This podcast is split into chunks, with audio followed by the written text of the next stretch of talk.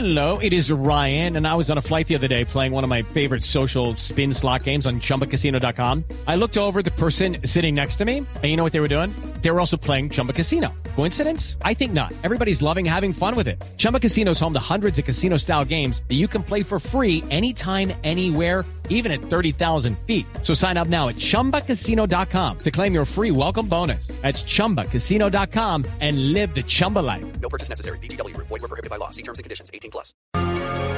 A esta hora de la tarde en el radar nos acompaña Juan Pablo Inestrosa, que es el coordinador de la Unidad Nacional de Justicia y Paz. Doctor Inestrosa, buenas tardes. Buenas tardes. Doctor Inestrosa, ¿cuántos ex paramilitares y exguerrilleros van a salir de las cárceles en lo corrido del 2014? Bueno, lo primero que tenemos que eh, tener en cuenta es que esto hace parte de un proceso de justicia transicional. que fue el primer proceso que llevó a cabo y es algo parecido a lo que puede ocurrir en La Habana. Y las reglas del juego fueron citadas por anteriores gobiernos, pero pues la ley está ya sentada y es la ley que se tiene que cumplir.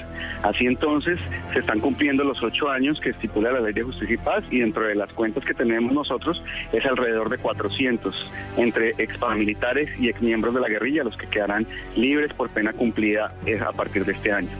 Lo que también hay que decir es que las, las libertades no van a ser automáticas.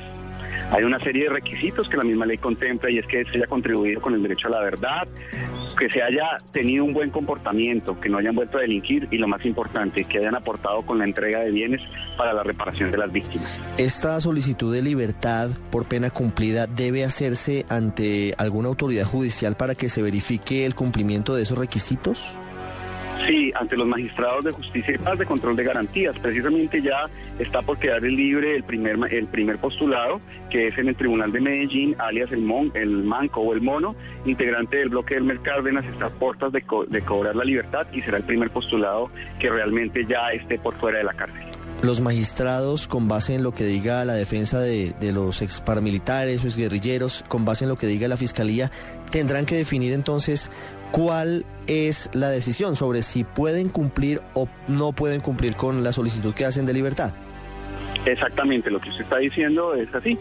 Los serán los magistrados los que tendrán que evaluar los argumentos y si realmente hay un buen comportamiento para que se merezcan esa concesión que le hace la ley de justicia y paz, la libertad.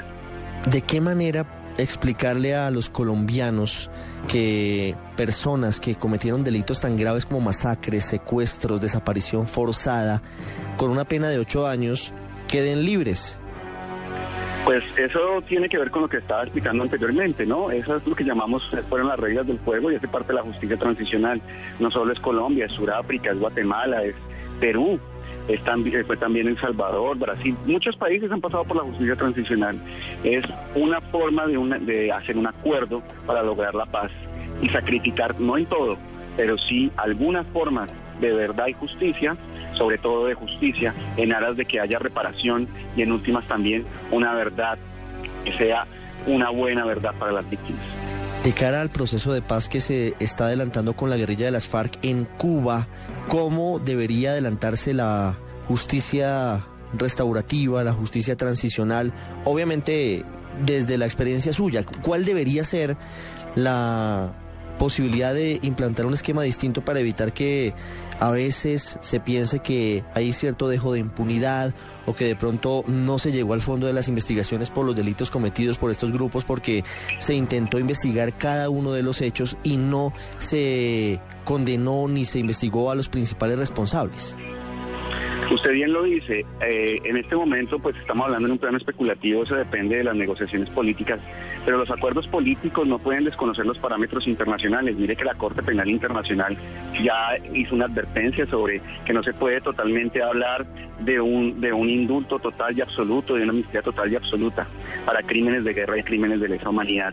Así entonces tenemos que esperar cómo llegan esos acuerdos para ver si eso satisfacen el control de, las, de los organismos internacionales y el mismo control de nosotros, la Corte Constitucional, los organismos, los organismos como la Procuraduría, como la misma Fiscalía, como la Contraloría, todos esos organismos en alguna manera tendrán algún control posterior sobre el acuerdo de la justicia transicional.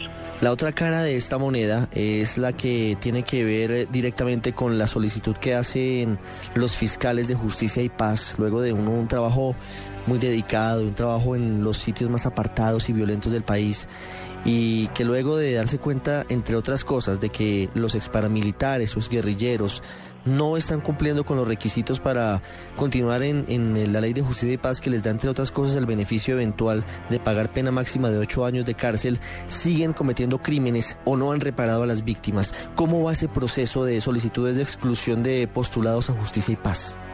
Pues va un poco lento, entendemos que eh, eso no es fácil, que hay un garantismo que lo permite y lo plantea en sí el, derecho penal y la ley de justicia y paz, pero yo también eh, quiero llamar la atención de que a pesar de que va un poco lento, hace algún tiempo se decía que ningún gran comandante, que ningún cabecilla quedaría por fuera de justicia y paz.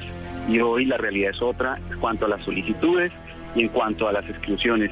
El día de hoy, precisamente, el señor fiscal general de la Nación anunció la solicitud de exclusión por parte de la Unidad de Justicia y Paz de Rodrigo Tobar Pupo, alias Jorge 40, porque ya lleva cinco años sin participar en ninguna versión de Justicia y Paz. En una cifra aproximada, doctor Inestrosa, ¿cuántas solicitudes tienen en este momento para excluir a exintegrantes de las autodefensas o exintegrantes de la guerrilla de, de estos beneficios?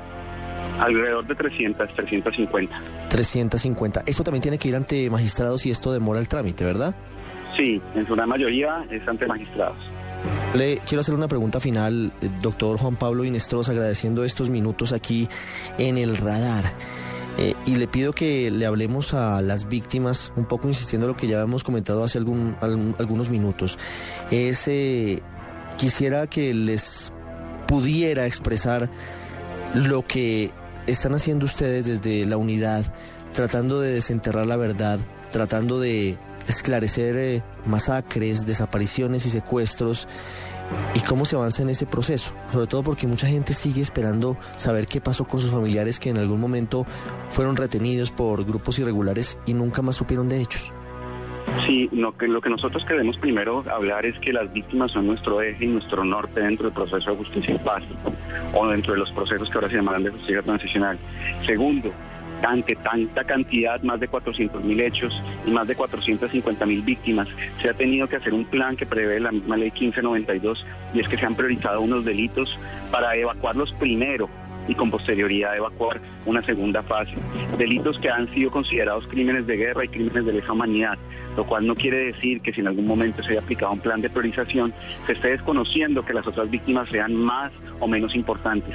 Sencillamente se está poniendo un orden, se está poniendo un norte, se está poniendo un orden que es el que queremos de alguna manera lo, eh, presentar para que no haya un atasco, para que ese nudo gordiano que teníamos nosotros en justicia y paz se vea desatado y podamos fluir de alguna manera por los cauces de la verdad, la justicia y la reparación. ¿Cuál es el reto para ustedes, fiscales, investigadores de justicia y paz, en el mediano plazo? ¿Cuál es el, objetivo después de haber tenido momentos difíciles, pero también eh, momentos exitosos y ahora ya estar terminando ciclo con algunos postulados que cumplieron su pena? ¿Qué viene ahora?